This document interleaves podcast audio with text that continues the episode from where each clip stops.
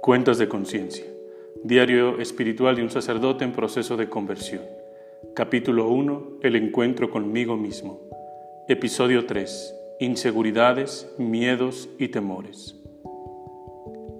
Amado Señor, bajo la luz de tu Espíritu, me confío a poder escuchar con claridad tu voz y distinguirla de miles de voces que pueden distraer mi ser entero de buscar tu voluntad.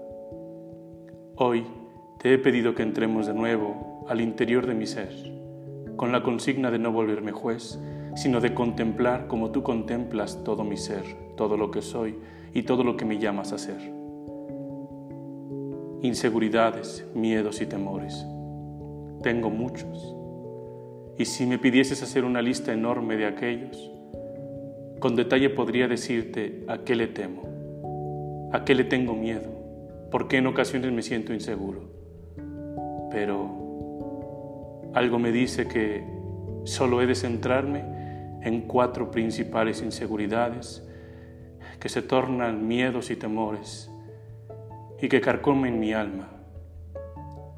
¿Cuáles son estos? ¿Cuáles son mis miedos, mis temores, mis inseguridades? Tengo miedo a dejar de amarte, que te pierda de vista, que tú dejes de ser mi deleite. Tengo miedo a que mis padres mueran, aún en medio de esta contingencia. Y lo peor, que cuando eso suceda, yo no esté con ellos.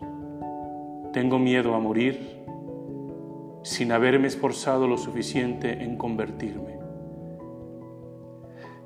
Y finalmente, tengo miedo a que conjugue tu amor con mis amores, con aquellos amores que vienen de fuera, que no vienen de ti y que en ocasiones han tentado sustituirte. Señor, ¿por qué les temo? Porque me hacen vulnerable, porque no quiero verme débil, porque me da, me da miedo verme flaco y sin fuerza yo no sé por qué es necesario que los vea. Y no sé por qué quieres que los afronte o los viva. Pero es como si presionases mi corazón e insistentemente me hicieses ver, tienes que ir adelante. Aún con todo el miedo a sentirme vulnerable, te pido que me guíes y me acompañes para encontrar lo que quieres que entienda me pides que me vuelva vulnerable al tener presente estas inseguridades, miedos y temores, porque quieres que haya luz en medio de mi oscuridad. Quieres que vea la claridad de tu ser que me alienta a seguir adelante. Más aún, me has ayudado a entender que cuando mi oscuridad es tan profunda, tan ténebre, me ayudas a comprender que es necesario buscar la luz en medio de aquella oscuridad, porque descubriendo aquella luz, tu luz es como manifiestas y revelas tu ser hacia mí. Es como si fuese una epifanía, el mismo hecho de enfrentarme con mi oscuridad y darme cuenta que en aquella oscuridad también eres capaz de hacerte ver. Creo que cuando soy vulnerable, Tú quieres hacerme fuerte, pero no entiendo de qué manera. Y ahora que me dices que solo buscando la luz en medio de mi oscuridad es como podré verte y me podrás dar a conocer quién eres tú en mi vida, es el único medio que tengo para enfrentar inseguridades, miedos y temores. Así, creo que cada encuentro que se nos relata en el Evangelio, cada persona que se encontró contigo, en ese momento pasaba por circunstancias concretas y eras luz en medio de sus desesperanzas, oscuridades, desaciertos, inseguridades, miedos y temores. Y a final de cuentas, cuando se acercaban a ti, tenían una epifanía de tu ser. Te les revelabas para que supieran quién eres tú, qué quieres de ellos, qué les ofreces y qué pueden llegar a ser cuando se encuentran contigo. Ahora comprendo por qué una Marta, después de haberte reprochado, si hubieses estado aquí mi hermano no hubiese muerto, sin esa oscuridad y desesperanza, no te hubieses revelado como yo soy la resurrección y la vida. Ahora comprendo también por qué aquel pueblo que andaba como oveja sin pastor, hiciste para ellos la multiplicación de los panes, porque te revelaste en medio de su hambre y necesidad como el pan de la vida. Ahora entiendo por qué a veces me has dejado que me extravíe. Porque en medio del dolor que me provoca el pecado, me haces recordar que tú eres la puerta, que tú eres el pastor. No dejes que suelte esta verdad, amado mío, porque ahora en medio de mis oscuridades, tu luz, tu revelación, me hará ver quién eres tú.